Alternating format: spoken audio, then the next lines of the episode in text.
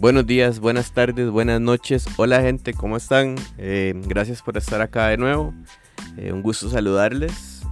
Eh, hoy quisiera hablar un poco sobre redes sociales y me parece que para poder hablar de redes sociales hay que irnos unos añitos atrás, como cuando se masificó el Internet acá por estos lares, por estas coordenadas geográficas del GAM y se abrieron lo que eran los café Internet en donde casi no vendían café, curiosamente, más bien parecían una evolución o cambio de formato de las salas de videojuegos, en esas que cada quien tenía una compu con velocidades eh, no mayores a los 256 kilobytes, creo que por ahí andaba la velocidad para aquella época, y el explorador, el 21 explorador que había era el Explorer, y recuerdo que se daban estos foros, em, habían varios, creo que Latin Chat era uno.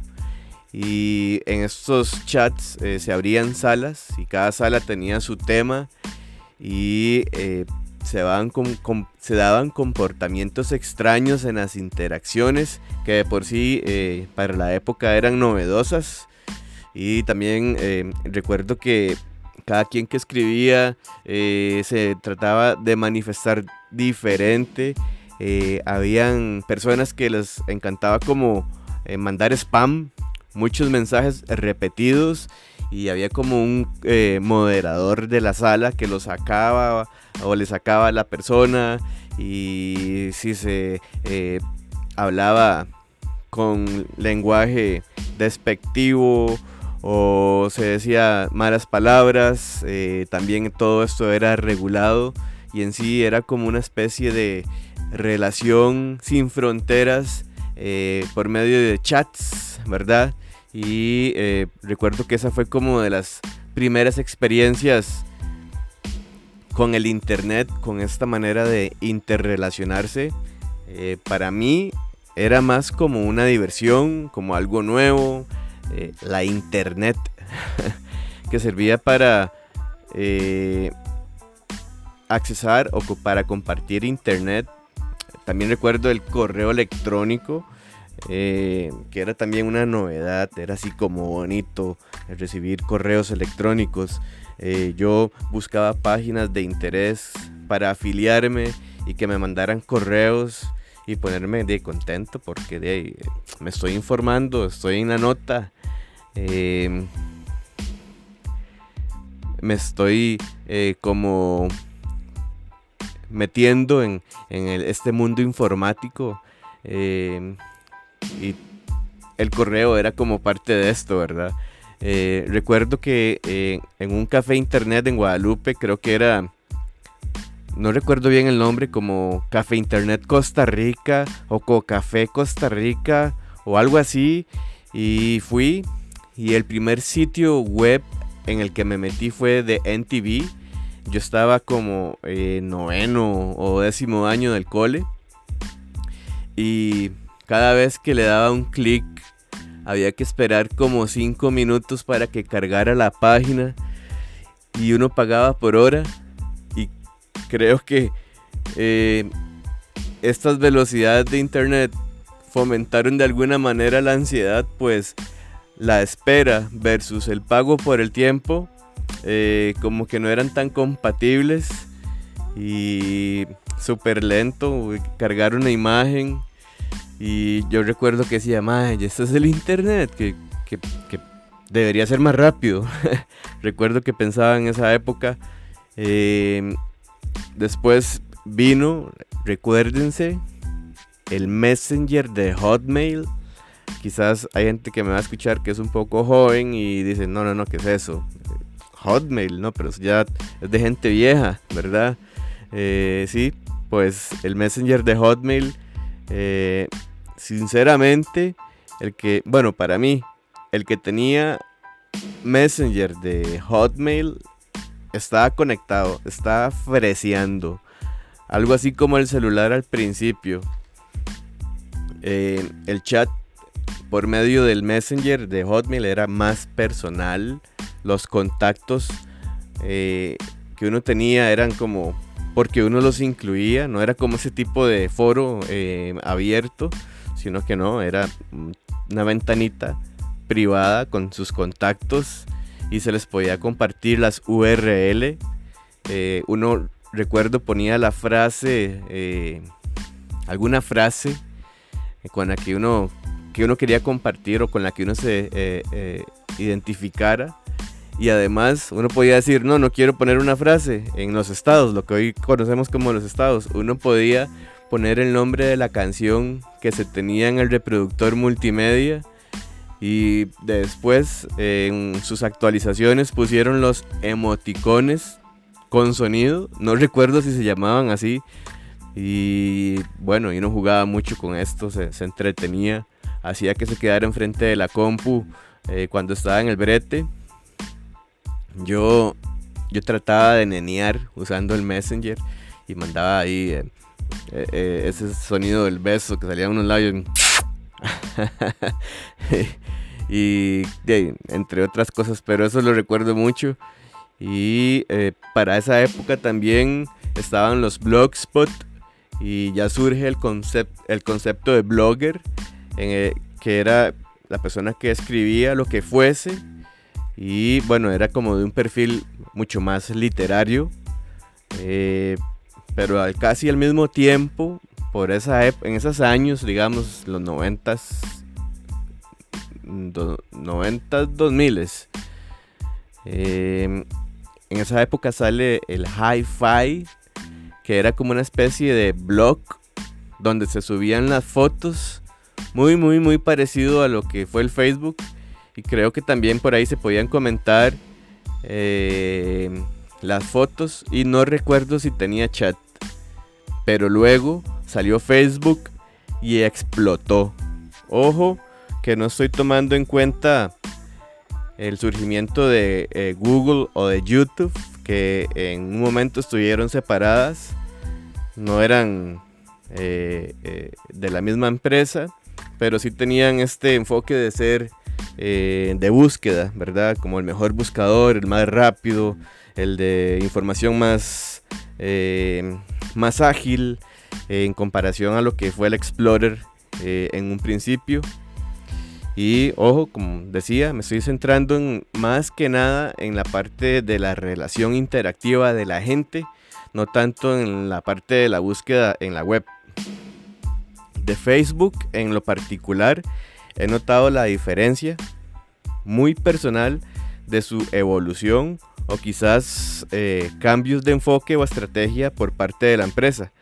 Por ejemplo, en un principio era más como esa red de amigos, contactos, eh, amistades en las que se encontraban las personas y se compartían cosas de interés. El espacio era novedoso, exigido a gritos en espacios académicos, recuerdo mucho eso mucho más interactivo que los blogs. Se subía música, ideas, fotos, enlaces web, además de que se seguía a huevo a quien se tenía de contacto. No estaba eso como dejar de seguir o... Eh, no, no, no, ahí lo que su contacto subía era como para un mismo eh, espacio y ahí todo el mundo veía, digamos, si usted era contacto esa persona, a huevo lo veía, lo que la persona subía.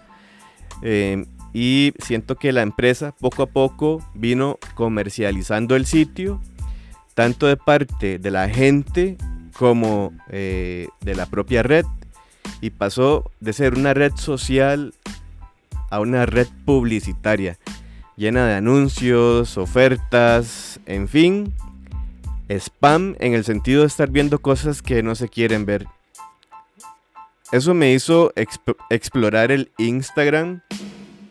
Me parecía que en un principio era más selectivo a los gustos.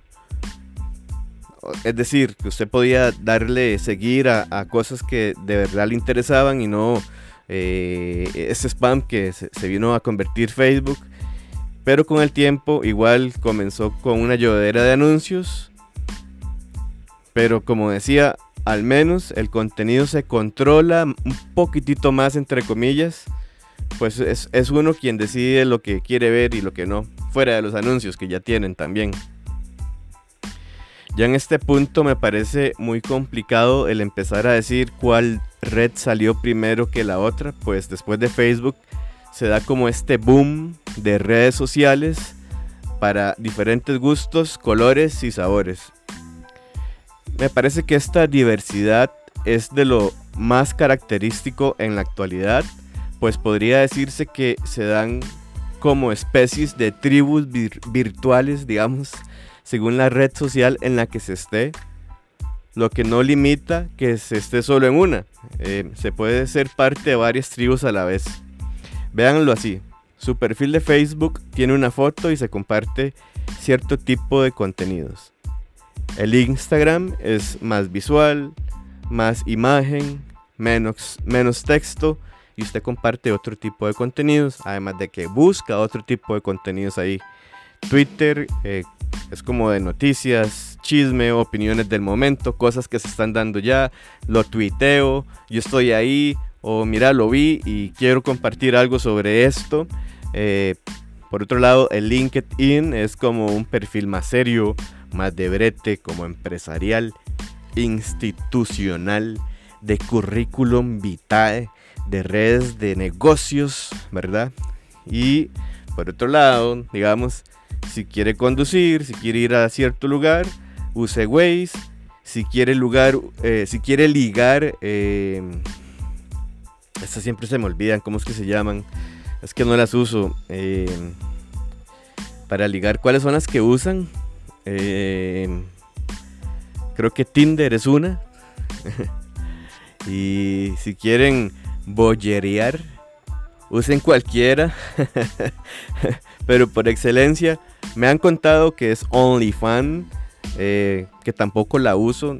Eh, la gente sí me, dice por mi brete, mae, ahora es OnlyFans y ahí, la, gente está subiendo, eh, si usted paga, no sé, videos, fotos y demás, y usted tiene acceso a esta información. De hecho, hasta ahora, hasta hace poco, mejor dicho, me di cuenta de que OnlyFans también es como una cuestión artística y que OnlyFans quería como retirar la parte porno y dejar solo la parte artística que eh, yo desconocía. Yo sinceramente asociaba esta, eh, esta, red social a puro porno, pero no, ya me di cuenta que, que es, como, como un apoyo para su arte, digamos.